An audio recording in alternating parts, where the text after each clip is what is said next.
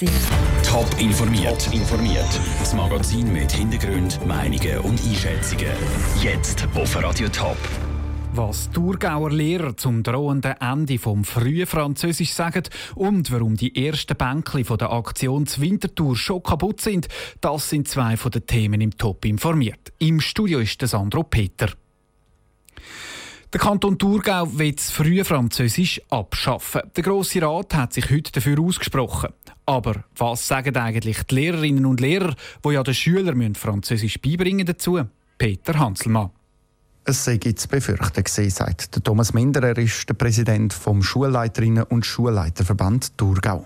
Dass der Grossrat das frühe Französisch abschaffen sei vor allem für die Schüler auf der Sekundarstufe schlecht. Sie haben einfach anteilmäßig mehr Sprachfächer, sie haben mehr Französisch und es verschwinden die MINT-Fächer, die mathematisch-naturwissenschaftlichen Fächer rücken weiter in den Hintergrund.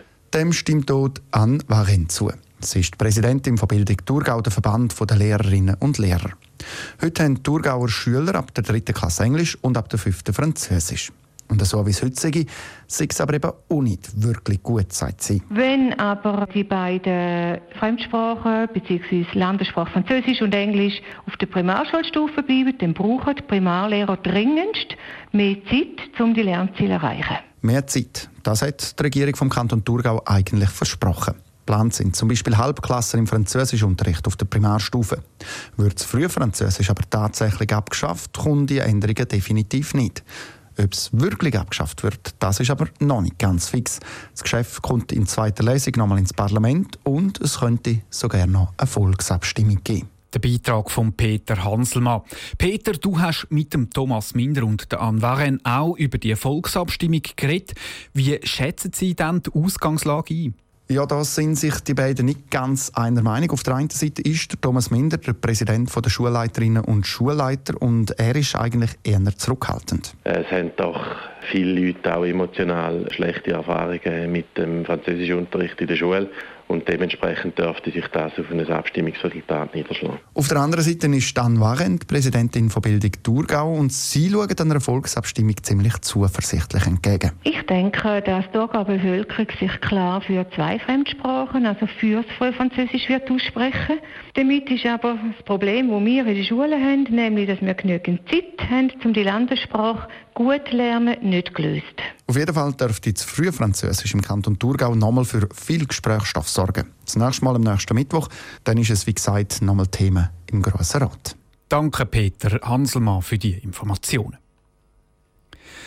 Es soll eine farbenfrohe und schöne Aktion sein. Die junge Altstadt Winterthur stellt das Winterthur Bänkli auf, wo Firmen selber haben können gestalten. Aber schon bevor die Aktion offiziell losgeht, sind zwei Bänkli schon kaputt gemacht worden. Noah Schäfer. Es ist eine Aktion für einen guten Zweck. Farbenfrohe Bänkli in der ganzen Stadt hat die junge Altstadt Winterthur geplant. Aber schon bevor die Aktion offiziell losgeht, sind zwei Bänkli kaputt gemacht worden. Der Heinz Schudel, Geschäftsführer von der jungen Altstadt Winterthur, ist enttäuscht. Das erste ist kurz nach dem Aufstellen komischerweise schon beschädigt worden und das zweite hat sie danach ein bisschen drum herumgerissen. Ist so, dass wir die beiden Bänke natürlich selbstverständlich auch wieder herstellen, dass sie so aussehen wie vorher. Wir wollen uns deswegen nicht unterkriegen. Wir sind uns sicher, dass vielleicht am Anfang ein bisschen Randale drumherum sind und dass sich dann hoffentlich mit der Zeit, wo es dann stehen, abgibt. Der Heinz Schudel ist sich sicher, dass die Bänkli extra kaputt gemacht worden sind. Die Bänkli sind beim Archplatz gestanden. Mit dem Standort sind halt auch Risiken verbunden. Der Archplatz ist uns bekannt oder bewusst, dass der halt ein bisschen bei den Ausgangsmeilen ein bisschen am, am dummen Ort steht, die Bänkli.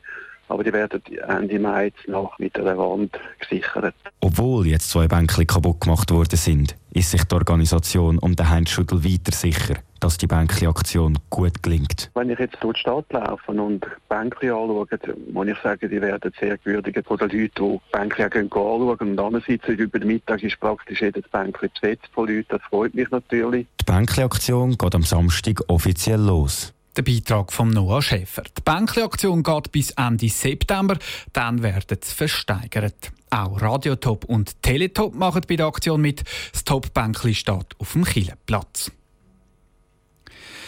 Jahrelange Ermittlungen, 14 Beschuldigte, monatelanger Prozess. Das ist der Fall Kümmertshausen. Vor sechseinhalb Jahren ist ein IV-Rentner zu Kümmertshausen umgebracht worden. Die Ermittlungen haben dann aber gezeigt, dass es nicht nur um einen Mord geht, sondern auch um Menschenschmuggel, Drogenhandel und Erpressung. Nach einem wochenlangen Unterbruch, wo das Gericht alle Akten nochmal hat müssen anbessern geht der Prozess jetzt weiter. Heute ist das erste Mal ein Teil der Beschuldigten befragt worden. Andrea Nützli, du bist am Prozess dabei gewesen. Was ist denn da genau passiert heute? Es ist heute um den Vorwurf Drogenkauf und Verkauf gegangen. Sie sollen Kokain hier in der Schweiz gekauft und hauptsächlich zu Innsbruck zu Österreich verkauft haben. Der erste Beschuldigte hat gesagt, er sei zwar auch vor Ort gewesen, hätte aber nichts mit Drogen zu tun. Er hat die, die dealt haben, nur umeinander gefahren, weil die keinen Fahrausweis haben. Er hätte aber nicht gewusst, was sie machen. Aber auch die anderen zwei haben keinen Drogendeal zugegeben. Der eine hat gar nichts gesagt und auch keine Frage vom Richter beantwortet. Der dritte Beschuldigte ist etwas laut geworden und hat gesagt, alle, die ihn beschuldigen und gegen ihn aussagen, würden lügen. Die würden selber dahinter stecken.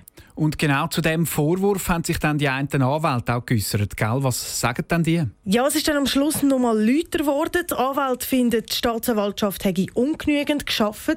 Aus Gericht führe das Verfahren komplett falsch. Die Zeugen, die gestern befragt worden sind, das sind selber Täter und haben gegen das Gesetz verstoßen, aber die dürfen frei rumlaufen. Die Akten müssen nochmal genau überprüft werden. Das Gericht wird den Antrag jetzt prüfen. Es könnte also gut sein, dass sich alles noch viel mehr in die Länge zieht. Danke, Andrea Nützli. Die Staatsanwaltschaft hat am Nachmittag ihr Plädoyer gehalten und nochmal erzählt, wie die Beschuldigten Drogen sollen gekauft und verkauft haben. Der Prozess ist der grösste Strafprozess, den es im Thurgau je gegeben hat. Die Urteile werden erst in einem Jahr erwartet. Top informiert, auch als Podcast. Mehr Informationen gibt es auf toponline.ch.